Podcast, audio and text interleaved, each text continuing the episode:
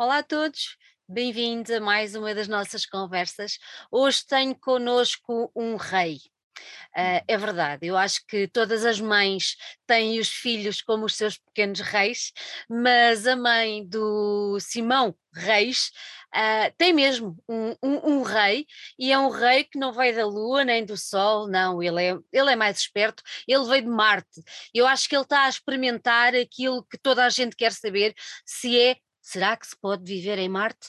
Mas pronto, já vamos tentar descobrir isso tudo. Em primeiro lugar, quero agradecer ao Simão o facto de teres tirado um bocadinho do teu dia mega atarefado antes de um ensaio para vires aqui falar connosco. Seja muito bem-vindo às nossas conversas, Simão, o nosso Rei Marte. Muito obrigado e obrigado por essa introdução que até foste logo tocar em dois pontos, que é Marte e mãe. É? A, minha, a, minha mãe, a minha mãe já me diz que eu ando com a cabeça em Marte desde que eu nasci, portanto faz todo sentido Nunca tinha, nunca tinha pegado por aí, mas faz todo sentido, sim. Olha, ainda bem, ainda bem. Eu vou já deixar aqui um beijinho para a tua mãe, porque eu acho que quando nós somos mães de artistas, uh, como é o caso dela e como é o meu caso, uh, temos sempre esse problema. Estás a ver os balões, têm o atilho, e nós tentamos sempre ter um atilho para, ok, vá, vá, agora vai, agora não, agora cá um bocadinho mais abaixo e, e, é sempre uma tarefa uh, bonita de se fazer, mas às vezes muito complicada. Vocês voam muito, não é? Sim, eu, eu com 30 anos, a caminho dos 31, a minha mãe está farta de segurar no atilho, mas também não, mas também não consegue largar. Ou pois. seja, é, é, esta dualidade de sentimentos que ela deve sentir desde, desde 91, pelo menos, com, com, o Rei Marte que lhe calhou, coitado. Assim, Olha, uh, então. Desde diz, já homenagem diz. para a minha mãe e para ti, porque mais de artistas eu, eu acredito que possa ser um bocadinho difícil. Olha, uh, nós já percebemos aqui pelo, pelo o teu ligeiro sotaque que, apesar de estares cá pela, pela capital, segundo sei, uh, não é? Exatamente, uh, a, a, realidade é que tu não és, tu não és daqui. E eu gostava que tu me explicasses, pelo que eu descobri, tu vens de uma terra muito bonita, que também tem muito a ver com a minha família, porque o meu sogro é de lá. tu vens de Bragança, é verdade? Então é assim, eu, eu fui emprestado a Bragança, fui emprestado ah. a Bragança foi aquela, aqueles empréstimos à, à, futebolista, ou seja, fui para lá 10 anos, um, fui para lá tirar o curso de música, uh, acabei por ficar lá também um bocadinho à custa das bandas que ia arranjando lá e uns projetinhos aqui, uns projetinhos ali, e uh, acabei por ficar lá 10 anos, ou seja, um, parte, parte, um terço da minha vida foi vivida em Bragança, portanto, um beijinho para Bragança, obviamente, um beijinho para toda a gente em Bragança que continua um, a vir falar comigo e a dizer, opá, queremos ver Rei aqui em Bragança. Isso, isso enche-me o coração porque é uma terra que me deixa saudades, muitas saudades, e é onde eu aprendi muito daquilo que faço hoje, foi em Bragança. Portanto, muito, muito das primeiras gravações, muito do, do, experimentar a língua portuguesa, muito dessas coisas foi, foi feita em Bragança porque pá, em termos de salário e despesa ainda é um sítio onde se não é preciso ganhar muito para se viver relativamente bem, dá para, dá para ter uma casa com algum espaço para fazer um estúdiozinho, portanto, para, para nos fecharmos um bocado, uma cidade que, que é super funcional. É, eu adoro Bragança, estou com muita saudades de ir lá, comer bem Olha, e beber comer bem e beber bem. Realmente é um perigo, é um perigo andar por ali. Aliás, também eu, eu acho que é um perigo a esse nível andar por Portugal quase Portugal. todo, porque sim, sim. eu sinceramente nem bebi, nem comi mal em lado nenhum o que é um perigo. Mas Eu acho que os franceses, os franceses inventaram uma segunda palavra, uma, uma expressão para português, que é bom vivant. Não é bom vivant, é um português. Isso é um português, não é? Acho ótimo. Adorei, adorei a comparação. A verdade é que tu, é que tu vens de Bragança para Lisboa e, e o, que é, o que é que te fez, passado 10 anos de estares uh, em Trás-os-Montes, porque apesar de ser uma zona lindíssima, ainda é uma zona longe dos centros, mais onde tudo acontece mais, infelizmente ainda é assim. O que é que te fez uh, depois vir por aí abaixo e aterrares na nossa capital? É, foi, foram duas, duas coisas, acho eu, acho que foram duas coisas que aconteceram mais ou menos ao mesmo tempo na minha uhum. vida e uh, as duas deram permissão para que eu viesse para Lisboa, cidade que eu amo do coração, apesar de ser natural da trofa, ter vivido muito tempo no Porto e naquela zona toda, eh, depois fui para Bragança e agora que vim para Lisboa eu posso dizer à vontadinha que um, passou a ser a minha casa. E uh, eu comecei a ter alguns concertozinhos aqui em Lisboa. Na altura ainda Rei Marte era um projeto super a solo. Eu trazia a minha guitarra e o computador e ligava tudo e fazia assim uns backing tracks e tocava as minhas músicas.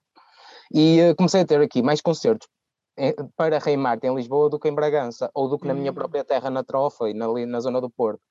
Portanto, eu quando tive que fazer esta escolha de, ok, eu quero seguir com isto, uh, é melhor ir para a capital porque é o sítio onde eu estou a ter mais trabalho.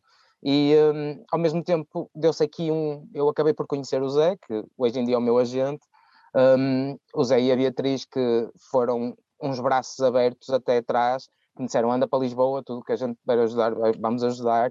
E um, quando eu reparei, eu estava em Bragança e lembrei-me: pá, vou viver para Lisboa e vou tentar a minha sorte lá, porque eu tenho sempre que ter outro trabalho para além de música, não é?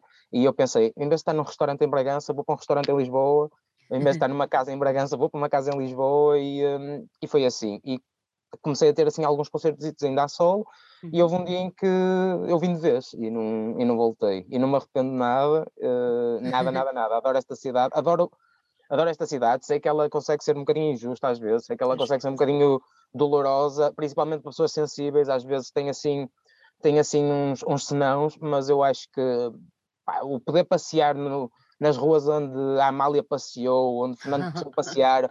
Eu adoro história, adoro, adoro, adoro portugueses, no sentido em que gosto dos portugueses que fizeram realmente alguma coisa pelo nosso país. Então, poder participar na história ativa desta cidade faz dá-me gosto. Então, eu nunca mais quero sair de Lisboa. A minha namorada, minha namorada de vez em quando tem aquela ideia de então e se voltássemos para o Porto? E eu digo logo que não, porque eu adoro o Porto como visitante, mas eu tenho alguma. Sinto que há um certo um certo estilo de vida para as pessoas do Porto ao qual eu não consigo ainda ainda ligar-me muito bem. Então Lisboa acaba por ser a cidade perfeita para mim e estou uh, sempre a dizer isto, estou sempre a dizer isto, estou sempre a escrever sobre Lisboa, estou uh, à espera que, que um, o, o Dr. Moedas me, me conceda aqui um, uma, qualquer coisa que diga que eu sou um, um membro honorário de Lisboa. um membro honorário. Até eu digo já, pronto. O okay. Simão é o membro honorário cá da nossa capital. Está feito, está feito. Obrigado, obrigado. Olha, e, e porquê, que, porquê que o nome de, de Rei Marte? Nós há bocadinho estávamos a brincar com a história do rei, uh, o teu nome é Simão Reis, uh, uhum. brincámos com a história do Marte e tudo mais, mas o que é que te levou a criar, a criar este, este, este nome, que hoje em dia já é quer dizer, é o teu nome, pronto, o projeto é teu, acaba por ser o teu nome. Porquê? Porquê? De onde é que isto veio? O, o Rei Marte foi, foi, foi default, ou seja, nós tínhamos, eu tinha a palavra Marte, eu tinha a palavra Marte pensada, até porque hum, na altura eu estava a explorar um bocadinho, uh, em termos de poemas, ou seja, naquilo que eu andava a escrever para as uhum. músicas que eu, estava, que eu estava a tocar, era muito aquela imagem do, do homem solitário à procura eternamente da mulher que nunca aparece e um, pronto, palavra puxa palavra, livro puxa livro, e eu comecei outra vez a pegar um bocadinho na, naquilo que era a mitologia grega e na mitologia romana. Então comecei a estudar aí um, qual a personalidade das divindades que tinha mais a ver comigo. E era o Marte? E era o Marte no sentido em que é uma energia masculina muito solitária, pelo que eu percebi. Então eu pensei, é mesmo este, é este que eu quero ser. E um, só que já existia uma banda com um nome chamado Marte. E eu pensei, pronto, uma vez que eu sou reis e tenho toda esta este ar de realeza, não é? Que se nota a distância, um, eu vou pôr Rei Marte. E, uh, e ficou. Não, não, não pensei muito nisso, não pensei muito nisso. Há uma música de Rei Marte, inclusivamente, que se chama Porque Rei Marte? E é mesmo porque na altura, na altura estava a pensar nisso, como é que eu me vou como é que eu vou dar a parecer às pessoas que são uma pessoa extremamente awkward e, e solitária, ok? E, e, foi essa conclusão que eu cheguei. Eu acho que ninguém vai por aí. E depois aquela questão das mulheres são de Vênus, os homens são de Marte, foi, foi um bocado mais. mais achaste, gra achaste graça a essa, essa dicotomia. E achas Sim. mesmo que as mulheres são de Vênus e os homens são de Marte? Não, não, não, não. Não, não até porque, até porque eu, eu vivo com uma mulher que é muito mais de Marte do que eu. Muito, muito bom. Muito bom. Eu acho que as mulheres têm que ser um bocadinho, uh, não é? E os homens têm que ser um bocadinho de Júpiter. Eu, Exatamente. Eu, eu, eu sou o primeiro a assumir o meu lado feminino porque ele existe. mais, exatamente. Eu, eu não conseguia uh, escrever canções, talvez se eu só olhasse para o meu lado masculino. Eu acho que o lado feminino é o, é o lado estético que eu tenho, é o lado que aprimora as palavras e põe os acordes mais de uma certa forma, e eu adoro o meu lado feminino, adoro chorar quando tenho que chorar, adoro eu não tenho qualquer problema com isso. Portanto, o nome, o nome se calhar pode induzir a minha personalidade um bocadinho minha, mas, mas... mas, pronto, fica já aqui esclarecido uh, de onde é que veio, de onde é que veio este, este, este Rei Marte. Estávamos Sim. a falar, ou estavas tu a falar agora aí na parte que eu achei muito interessante de, da composição, das letras, uh, da música, se calhar um bocadinho algumas mais, não vou dizer sentimentais, mas mais a puxar para, para esta uhum. parte aqui do nosso coração, mas a nível de género, a nível de som, uh, onde é que tu foste buscar estas influências? Há pouco falávamos que tu começaste como um projeto de homem a solo, não é? Um projeto de músico sozinho, uhum. uh, com a tua guitarra. Um, como, é, como, é que, como é que se transformou e a nível de música, quais foram as tuas influências que foram evoluindo para tu passares de um cantautor solitário para alguém que hoje em dia já se apresenta com, com outros músicos, já tem outra, outra, outro ambiente, digamos assim, a nível de, de banda? Como é que isso foi e quais são as, essas influências que tu foste buscar? Então é assim, as influências já vêm, pelo menos a, minha parte das influências já vem desde, desde o momento em que eu ainda trabalhava isto a solo. Ou seja, uhum, na altura está, estava a ouvir imenso Amália Rodrigues, mas muito, muito, muito Amália Rodrigues, até me caírem as lágrimas, eu, eu drogava-me naquela música mesmo, até, até, tirar a dor toda, e, um, e muito no trabalho do Manuel Cruz, de Samuel Lúria, sempre foram os dois cantautores e compositores que eu acho que sabem trabalhar a língua de uma forma que eu gosto, pronto. Uhum. Sem estar aqui a dizer que são melhores, que são piores. Eu, eu, gosto daquela forma, adoro a forma como eles trabalham a língua. O Nuno Prata também, que era o, o baixista do, dos Ornatos Violeta, eu, eu, na altura ouvi o álbum dele ao vivo e depois comprei o álbum e fiquei completamente fascinado com, com a maneira como ele estava tá, a trabalhar a língua na altura e estava a fazer os poemas. E eu a verdade é, eu senti alguns ciúmes de ver gente a fazer música muito boa, em português, na minha língua, que me fazia chorar, fazia-me arrepiar, e eu quis entrar nesse comboio.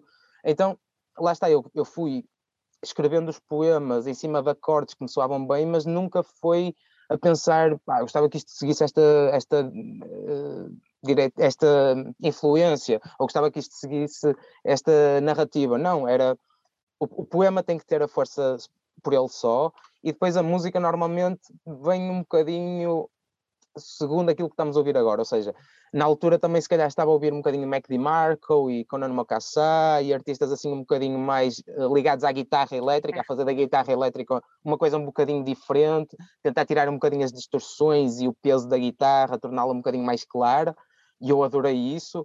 Um, também eram pessoas que não tinham vozes propriamente de vocalistas, que é o meu uhum. caso, eu não tenho projeção vocal nenhuma, canto muito baixo, uh, sempre muito eh, daqui, quase como se estivesse a falar ao ouvido, não é? E isso também uhum. foi, foi a parte musical que eu fui lá ver, uh, principalmente esses dois artistas, e adoro-os, e ainda hoje ouço muito, se calhar ouço um bocadinho menos, mas ainda hoje ouço muito esses dois artistas. E, ou seja, as influências já vinham desde essa altura, este, este conjunto de influências já vinham desde essa altura. Ao chegar a Lisboa e ao juntar a banda comigo, deixei que as influências dos músicos que estavam a trabalhar comigo também uh, se su soassem, porque a música é assim, eu acho que a música é assim, é essa partilha. Eu, eu adoro estar no meio da confusão da música, não é? Eu adoro estar com quatro pessoas à minha volta a fazer cada um a sua cena e eu vou pôr ali a minha impressão e vamos comunicar. Eu adoro isto, eu adoro fazer isto. Então nunca foi bem aquele aquele, aquele trabalho quase de, de, de, laboratório, de isto tem que soar assim e tem que soar. Não, foi pá, a música está a soar bem só com a guitarra clássica e, com a voz, então vamos pôr aqui uma bateria, vamos pôr aqui um baixo, vamos fazer aqui uma coisa com os teclados, e foi assim. Um, o João António, principalmente, que é o baterista da banda, sim, ele tem muita noção do que é que, em termos de produção, eu adoro trabalhar com o Jean António por causa disso, porque o Jean António, em termos de pormenorização, em termos de produção, em termos de, de ideia espacial da música, ele tem uma noção incrível. Então, se eu tiver um bom poema com uns bons acordes, ele faz o resto completamente sem, uh, sem, sem ninguém lhe estar a dizer nada, e eu gosto, gosto de ir fazendo as coisas assim. Também há canções em que eu acabei por fazê-las todas e fiz a bateria e fiz tudo, uhum. mas depois a ir ao estúdio eu disse, vamos tocar o que vocês quiserem, a partir desta, desta base vamos fazer qualquer coisa. E a música, houve uma música que mudou muito, a, a, versão antiga da Verde, sim, é muito calminha, e a versão recente da Verde, já com a banda, já em estúdio, é, é, é a nossa música mais punk, mais, mais rock and roll. E uh, tirando isso, as músicas estão todas muito o que já eram, as uhum. influências estão todas muito o que já eram, mesmo por escolha dos artistas que estavam a trabalhar comigo, gostavam daquilo que, tinha, que estava ali, não quiseram alterar. A minha ideia foi sempre: vamos fazer coisas de início, estou farto destas músicas, vamos fazer coisas novas. Mas eles disseram: não, não, pelo menos esta, esta, esta, esta, vamos regravar e vamos lançar. E é o trabalho que andamos a fazer desde trabalho. 2020. Sim, Exatamente. Desde 2020. Então, tu, neste processo criativo todo, tu começas por escrever a letra, é isso? Nem, a maior eu diria que 90% das vezes sim, mas às vezes os acordes são bonitos demais para ficarem sem letra. Okay. Então eu deixo, eu deixo maturar a ideia dos acordes e quando eu acho que sei o que é que quero cantar ali, eu sei pelo menos a melodia que eu quero cantar ali, a letra vai uhum. aparecer. E uh, eu gosto também disso, gosto do músculo que se treina para um, encaixar letras em acordes e encaixar acordes em letras. Eu adoro esse trabalho, eu adorava, eu estou sempre a dizer isto, eu adorava ser uma dona de casa de manhã e à tarde, estou a falar a sério, eu adorava ser dona de casa de manhã e à tarde só fazer músicas. Eu adorava ter, a minha vida assim era perfeita. Uh, Ligava-me a dizer: Olha, assim eu preciso de um fadinho. E eu fazia, eu adorava fazer. adoro compor, adoro, adoro o exercício de compor. Adoras. Então, isso agora faz-me faz, faz andar só um bocadinho para trás, que agora fiquei curiosa, porque tu estavas na trofa, vais para Bragança para estudar música. Estudar música ou composição?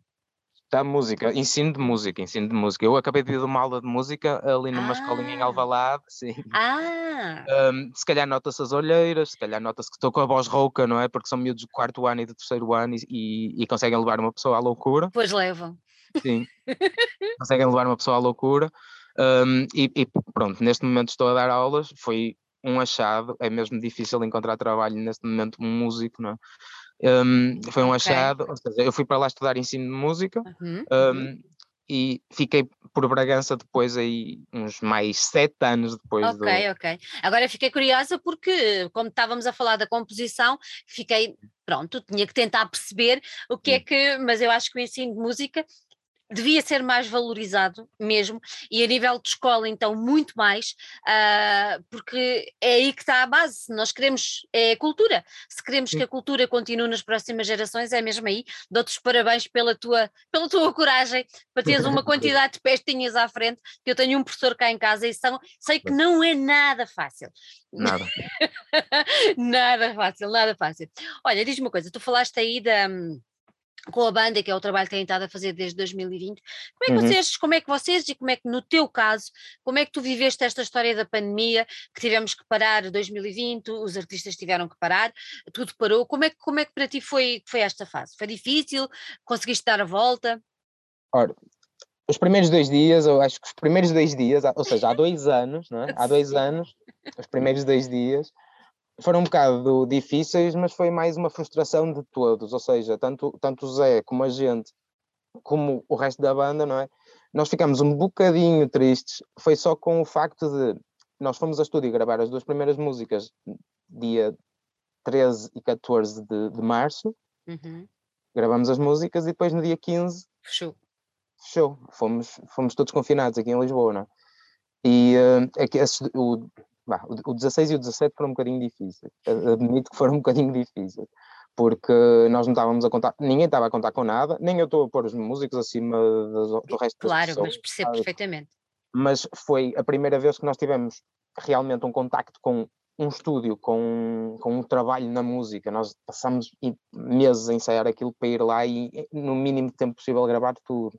E quando chegamos lá, já tínhamos ideia de tínhamos concertos marcados e coisas assim para fazer apresentações e de repente foi tudo ao ar durante dois anos. Um, e na altura foi um bocadinho difícil, mas foram só esses dois dias, porque nós virámos-nos logo e pensámos, opá, vamos lançar música, vamos ao estúdio às vezes que for preciso, vamos lançar música, música, música, até chegarmos à décima. Quando chegamos à décima vemos o que é que acontece. Foi um bocado também a coisa que nos fez tirar o foco de, das, das, prioridades que tínhamos e arranjar outras prioridades que ainda bem que arranjámos. E aqui eu tenho mesmo que agradecer muito ao António porque ele é a força motriz por trás de, de, desse plano. Um, eu, eu, ia entrar mesmo em modo desistência, não é? ia entrar em modo um, uma bolinha enrolada, em, não é? e ele não deixou e disse: vamos, vamos, vamos gravar mais, vamos fazer mais música, vamos gravar mais. E foi isso que aconteceu. Então nós passamos o ano de 2020 a lançar e a ir a estúdio, que foi maravilha. Uh, acabamos o ano com uma sessão live das cinco músicas que nós fizemos e deixamos no YouTube. Uhum. E depois, o 2021, eu acho que já foi mais complicado, porque eu tive que voltar para a trofa durante uns meses, eu fiquei sem trabalho cá, tive que voltar para a casa dos meus pais durante uns meses. Foi assim também uma situação um bocadinho difícil. E só quando voltei é que voltamos a lançar música outra vez, que foi mais uma metáfora, o girassol e agora a graça. Ou seja, eu acho que a pandemia em si, a gente conseguiu tolerá-la. Eu acho que as pequeninas coisas que a pandemia foi trazendo é que nos foi deitando abaixo e tirando força, não é? Que é o que acontece a toda a gente. Mas eu acho que nós também conseguimos dar a volta e conseguimos, sim, acho que a mais uma metáfora neste momento está a passar na Antena 3, que era uma coisa que eu desde miúdo que sonhava, desde que faço música que eu passava, pai, eu só vou ser alguém quando passar na Antena 3. Isto, isto, isto porquê? Porque eu ouvia muito a Antena 3, não é? E, e ainda ouço, mas como era a rádio que eu ouvia quase indiscriminadamente, eu sempre tive esta coisa de querer participar naquela rádio e agora temos uma música lá, portanto, já me enche o coração, sem desprimor para as outras rádios, porque eu adoro as outras rádios igual, só que claro. a Antena 3 tem aquele cantinho especial no meu coração. E, um, e pronto, está a ser um bom, um bom comeback, podemos um bom dizer comeback. assim. Sim, eu acho que está a ser um bom comeback. Um, já há interesse também aí para uns concertozinhos, portanto, já ficas uhum. convidada para o primeiro. Obrigada. uh, já temos assim aqui umas coisinhas para fazer e, um, e pronto, e uh, acho mesmo que. Oh, Simão, diz-me uma coisa: o sim, facto. O facto de, de vocês e especialmente tu, enquanto o compositor das letras, uh, o facto de termos passado por aquela situação toda, uh, o facto de vocês uh, terem aquele embate todo, aquelas músicas que tu foste escrevendo, aquelas letras que tu foste compondo, de alguma maneira foram influenciadas por aquilo que estávamos a viver? Ou tu conseguiste ultrapassar e ir colocando em letra outras coisas, outros pensamentos, outros desejos? Como é, como é que isso foi? Sim, eu um, não, não nas músicas que nós temos agora lançadas, ou seja, uhum. não, não nas músicas que foram lançadas, porque essas músicas também são um bocadinho anteriores, ou seja, a composição dessa música são um bocadinho anteriores Anterior. à, à, sim, à, pandemia. Um, nos trabalhos que, que, eu espero que, que possa lançar, entretanto, depois do álbum que vai sair em maio, sairá mais trabalho, não é? E eu, nesses trabalhos mais futuros, sim, aí, aí tem coisas que não falo diretamente da pandemia, mas uhum. falo de falo do isolamento, não é? Falo de, de, outras questões que a pandemia trouxe, não é? Não falo propriamente de uma doença, falo de, do sentime, dos sentimentos que nós fomos um, conhecendo com, com a pandemia, principalmente este de completo isolamento e sensação de que o mundo está contra nós, aquelas coisas todas que toda a gente sentiu, não é? Eu fui escrevendo sobre isso, um, um bocadinho à minha maneira, não é? Um bocadinho uh, indiretamente, mas sim, mas, mas deu muito para escrever, deu muito para pensar, deu muito para, para doer, porque eu acho que é isso que me faz depois uh, ter alguma coisa para ventilar, porque se eu não tiver a doer, se não me tiver a doer nada, então também não consigo escrever músicas de a partir de pura felicidade, não é? Uhum, uhum. Um, tem que haver um bocadinho de sentimento e de entrega, não é? Sim, sim tem que haver outra... ali tem que haver ali um bocadinho, alguma coisa teve que doer um bocadinho e eu acho que sim, eu acho que sim. Ainda bem que existe. Era como o Kurt Cobain dizia, obrigado pela, pela miséria que eu escrevi ótimas músicas à, à, à custa dela. À custa dela, exatamente. Ele é um bom exemplo nesse caso, mas no resto deixá-lo lá com as misérias sim. dele. Nossa Senhora, pronto. Uh, achas que há algum pouco de hum, nostalgia nestes teus últimos temas? Ou não? Eu acho que há principalmente no último. Acho que a graça é um, tema, é um tema, sim, porque me remete para uma fase da minha vida em que eu estava feliz e não sabia. Eu acho que é isso. acho que é isso. Eu acho que, que na altura queixava-me, ou seja, acontece, a, acontece a muita gente, não sei se sabes. Exatamente. Na altura em que eu escrevi a graça, eu escrevi a graça sob, sob a luz de uma tristeza, mas eu estava imensamente feliz na altura. E, eh, e, e agora, quando ouço a graça, sinto-me bem e não mal, ou seja, um, quase que me curou a ferida que eu tinha na altura e passou a ser uma música que simboliza uma boa nostalgia, não saudade, uhum. mas uma boa nostalgia, e isso sim. Agora, eu acho que o girassol hum, acho que o girassol, mais do que mais uma metáfora, acho que é a música mais nostálgica que tenho, sim. Acho que sim. Acho que é porque acho que estava com saudades de sair para o sol, estava com saudades de ficar uma tarde inteira a apanhar sol num jardim. Estava com muitas saudades. É, é a única das músicas que nós temos que foi lançada, escrita e lançada durante a pandemia, ou seja, aquela música pertence mesmo, pertence mesmo a esse momento e uh, eu acho que é a música mais nostálgica que eu tenho. Muita uhum. gente se calhar vai ouvir aquilo e, e, não, vai, não vai achar uh, termos de nostalgia lá, mas eu, eu continuo a achar que é, é assim música... é assim que tu a vês. Portanto, e é esta, esta, esta, esta graça é uma mulher ou é a nossa graça é lisboeta? É a, zona, é, a zona, é a zona da graça, sim, é a zona da graça. Eu tenho, eu tenho outra canção que se chama Chiado, que vai ser no álbum, Uhum. E agora tem a graça e pronto, eu vou, vou ser o guia turístico musical de Lisboa. Olha, e porquê a graça? Eu acho muita, muita graça aquela zona, acho muita graça a graça, mas porquê, porquê a zona da graça? Porque eu acho que é o, o como, é que, como é que se diz? Acho que é o ex-libris de uhum. pessoas uhum. que levam, pessoas apaixonadas, acabam por passar lá, ou seja, se um, se um casal de turistas espanhol vem a Portugal, não é? e uhum. quer ir dar uma volta para ir dar uns beijinhos e beber uma cerveja, acaba por ir à graça. assim como um nortenho, assim como um lisboeta, ou seja, acho que é um sítio um, quase... romântico, achas que é um sítio romântico? Romântico já de si, ou seja, eu acho que umas, uh, quatro pernas, ou seja, um, um, casal apaixonado vai lá ter uh, sem, sem procurar sequer. Portanto, tenho mesmo aquela ideia de que é o... Não sei, é, é Torre Eiffel de Lisboa, vamos chamar assim, é o sítio romântico de Lisboa, na minha opinião. Isto visto por um não lisboeta, ou seja, sempre claro. vou lá muitos casais, vejo imenso amor, seja da forma que for. Então, eu considero mesmo que aquele sítio, também pela, pela estética do sítio, pela, pela história do sítio, aquilo é tão bonito e é tão fora do, do, normal para uma cidade europeia que eu acho que é mesmo uma cerejinha assim no topo uhum. do bolo, que é Lisboa, não é? E, um, e acho mesmo que há ali uma certa ligação entre o coração e a, e a cidade. Acho que há ali uma pessoa ali perde-se um bocadinho a olhar para Lisboa, não é? Acho é. que se perde mesmo. Uma pessoa deixa-se perder mesmo e fica a pensar: porra, já passei ali, não sei o que é aquilo. E eu, eu gosto disso. Isto também é uma forma de amor que nós sentimos, mesmo claro. quando eu vou lá sozinho, sem a minha namorada estar lá, eu penso nela sem ela estar lá. Ou seja, acho que há ali não sei o que é, não sei explicar, mas há ali uma certa correlação entre, entre o coração e a e cidade. O, e o Chiado, já agora que revelaste que vamos ter uma música dedicada ao Chiado, porquê o Chiado? O Chiado é, não sei, eu acho que, como, como eu escrevi isso mal cheguei a Lisboa, em okay. 2019, eu acho que foi assim a coisa que eu fiquei tão, opá, mas eu agora sou lisboeta, eu agora sei onde é que é o Chiado e o Alecrim e o Caio e gostei, gostei daquilo, gostei daquilo. Eu estava habituado a saber onde é que era a Estação de São Bento e Campanhá e a, e a Ribeira, não é? E agora conheço mais um bocadinho do meu país e de uma cidade que eu gosto tanto. E o Chiado apanhou-me porque estava sempre cheio de gente, estava sempre cheio de, de, atividade e músicos, e eu gosto disso, eu gosto muito da confusão e, do, e sou cosmopolita já de mim, então hum. aquela cidade tem tantas, aquela, aquela, aquela, aquela zona. zona da cidade tem tanta gente e tanta coisa ao mesmo tempo que hum, não sei, eu, eu, fiquei completamente anestesiado com o é. Chiado e, e, tive que escrever logo sobre o Chiado, foi logo quando cheguei cá. Um, acabei por lançá-la em nome próprio, mas uhum. quero lançá-la, quero lançá-la como, como Rei Marte, porque eu acho que ela pertence mesmo ao, ao, ao mundo, ao imaginário de Rei Marte. Sim. Tu já avançaste aí que vamos ter, vamos ter um álbum uh, em maio, certo? No meu dia de anos, sim, sim, dia 27.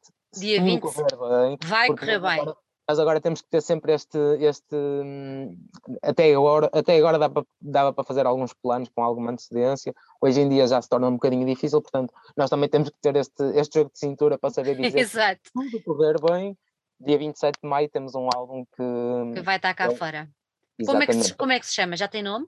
Sim, chama-se Reino Maravilhoso, uhum. porque ainda vem na ressaca de, de Trás-os-Montes, não é? O Miguel Torga chamava Reino Maravilhoso de os montes e hum, quem conhecer um bocadinho de Trás-os-Montes uh, consegue ver que o céu lá fica roxo todo, todas as noites. Roxo, não é vermelho, fica roxo. Fica em cores completamente fora de normal. Os, os terrenos, o rio, a maneira como as coisas são lá, a, cor, o verde lá é completamente diferente do verde do Jerez, por exemplo, que não é muito longe. Ou seja, aquilo é mesmo um reino maravilhoso, aquilo é mesmo fora de normal, aquilo tem microclimas uh, de 20 em 20 quilómetros, aquilo é mesmo uma coisa natural e pura e é, é, o reino maravilhoso vem daí. A única questão é que eu considero o reino maravilhoso desde a Galiza até Faro, não é? Eu acho que engloba o reino maravilhoso, portanto, o reino maravilhoso del Rei, se podemos dizer assim, é, é o país todo. Reino, reino maravilhoso del Rei Marte é o nosso Portugal, não é? É isso. Exatamente, exatamente. Vocês já, já, já começaram a gravar, suponho eu. Como é que está é que tá o andamento? Falta muita coisa? Como é que isso não, está não. a correr? As músicas estão gravadas. Uhum. Uh, estamos agora só a fazer aqueles apontamentozinhos de, de tratar da, do, do back-office, do lançamento de música. Lançamento, exatamente. Olha, e ajuda vocês, já agora que, que, estamos aqui, eu acho que era importante também deixares aí o nome dos teus companheiros que estão contigo agora na aventura como banda. Claro que sim, claro que sim. Então é assim, o António é membro honorário, não é? é ajuda-me ajuda a, a, compor, ajuda-me a escrever as coisas, ajuda-me a produzir, ele ajuda-me imenso a produzir. É o baterista da banda, Uhum. Mas por uh, vicissitudes da, da vida de música, ele neste momento não está em Portugal e uh, nós andamos a fazer uma parte do trabalho à distância, assim em Zoom, não é?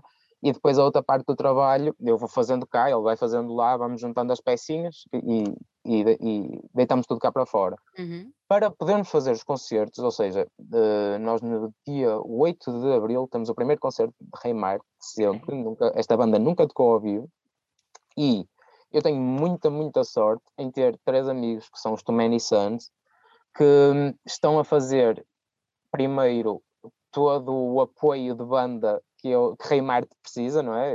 Tenho o João na bateria, o, hum, o Hugo na guitarra e segundo as vozes e o, o Vasco no baixo, porque eu também estou a tocar com eles ao vivo, estou a fazer teclados e segundas guitarras para os concertos deles. Portanto, neste momento, as pessoas uhum. com quem nós trabalhamos, então sou eu e o João António, depois temos o João, o Vasco e o Hugo dos Too Many Sons.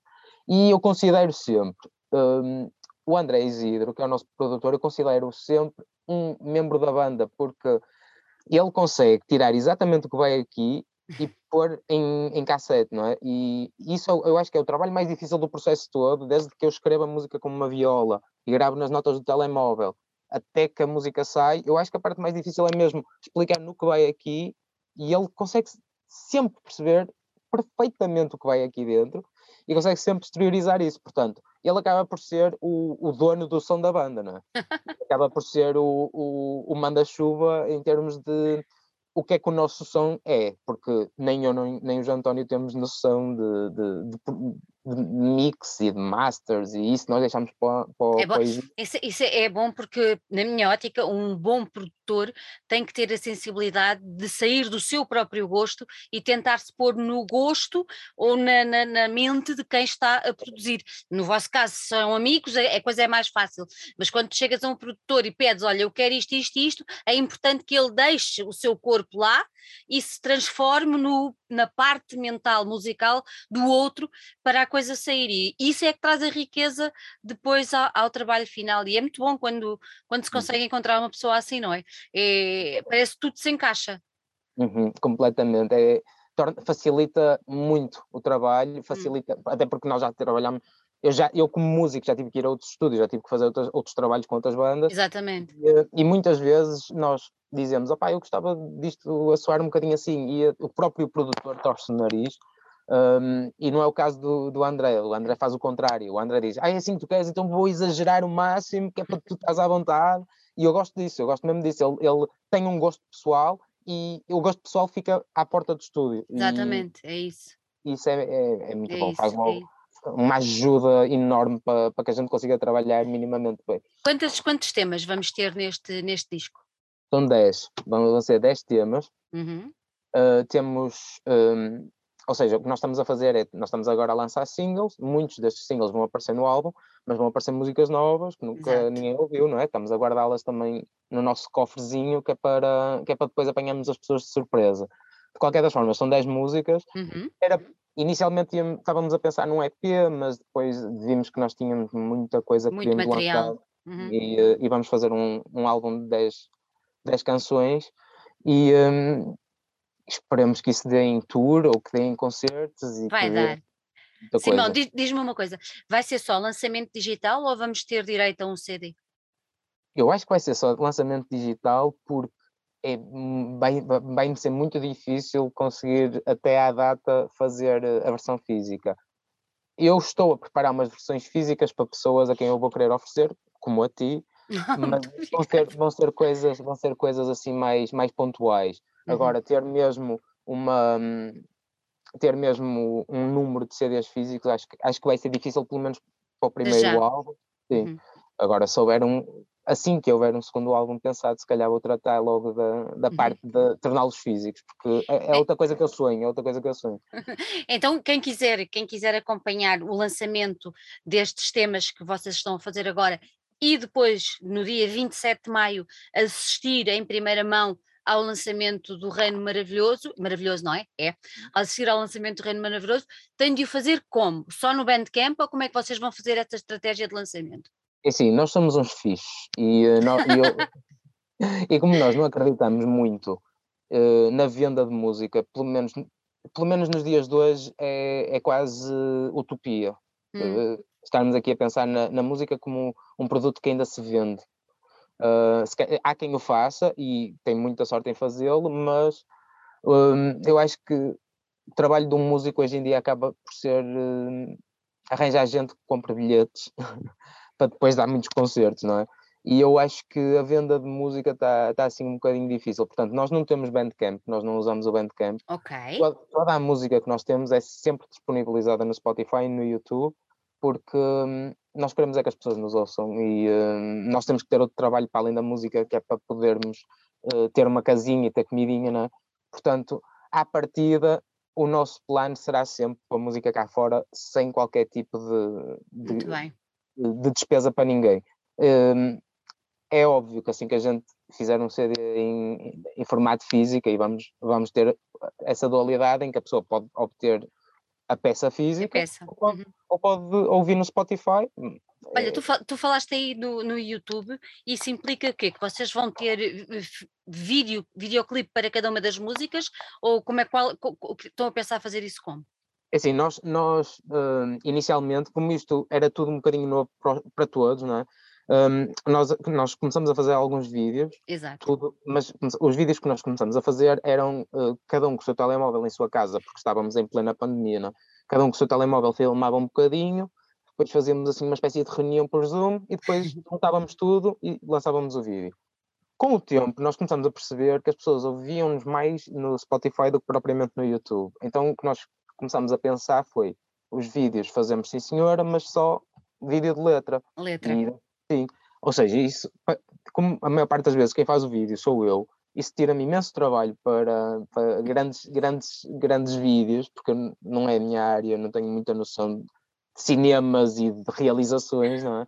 Então, normalmente eu deixo a câmara estática no sítio, faço qualquer coisa, ponho a letra por cima, porque eu acho que a letra de, de Rei Marte ainda é alguma coisa que se deve valorizar. Então, ao pôr o vídeo, ponho, sim senhora, uma imagem bonita ou qualquer coisa bonitinha, mas sempre com a letra. Então, nós apostamos sempre em fazer uh, um lyric vídeo uhum. para as uhum. músicas que lançamos, mas a música vai, vai para o Spotify. Nunca é um videoclipe muito pensado, já temos um ou dois que já foram assim, já nos deram mais trabalho para fazer, inclusivamente o da Verde, em que tivemos duas tardes inteiras a filmar no, no quintal de António, e, e, esse foi fixe, mas foi fixe porque a gente estava a divertir a fazer Exatamente. Divertimos-nos imenso a fazer aquilo. Um, também gostamos muito da Ela Sabe, porque aquilo foi um sábado de manhã, eu e o António pegámos numa mochila e marcadores e olha, vamos escrever pela, pelas paredes e não sei o quê, escrevemos a letra na cidade, e ela sabe, fica assim. Então a gente foi pela cidade, andou a escrever eh, o, poema da música pela cidade e filmamos isso e, e num sábado despachamos o vídeo. Portanto, nunca é. Acho, acho que para quem tem dinheiro para apostar nisso, força, façam grandes histórias mesmo, eu acho que sim. Só que para nós ainda, ainda é, acho que a ideia é passar a letra, passar, passar a, mensagem. Sim, sim. E, okay. Mas sim, vão sair vídeos, vão sair vídeos associados a cada uma das músicas, mas serão sempre lyric vídeos para acompanhar. Muito bem. Simão, uh, gostei muito de ter aqui. Vou deixar, vou, vou deixar aqui outra vez, como se estivéssemos aqui em rodapé, 27 de maio sai Reino Maravilhoso dos Rei Marte. Pronto, que é para o pessoal não se esquecer e ficar atento ao Spotify e ao YouTube de Rei Marte para ouvirem as 10 canções que estão para chegar. Algumas já temos uh, o privilégio de as ouvir, mas outras serão uma surpresa. Por isso fiquem atentos e não percam esta oportunidade de 27 de maio. Simão, obrigada por ter estado aqui. Gostei Obrigado, muito eu. de receber. Parabéns pelo vosso trabalho. Obrigada pelo teu amor à nossa cidade. Acho que, que é importante agradecer quem não é de cá e, e, e, se apaixona por ela, acho que é importante. Fui muito bem recebido, eu acho que foi isso, eu fui muito bem recebido. Olha, eu já viajei muito por este mundo fora em trabalho e graças a Deus sempre fui super acarinhada em todo lado, mas não, como a nossa Lisboa, não há. Acho não que não há. há. Olha, Simão, um grande beijinho para ti e uhum. olha, e corra tudo bem, que seja um ano maravilhoso, com muitos concertos e muita coisa boa para vocês. Obrigado e obrigado pelo convite. Uh, adorei a conversa. Um beijinho grande. Beijinho.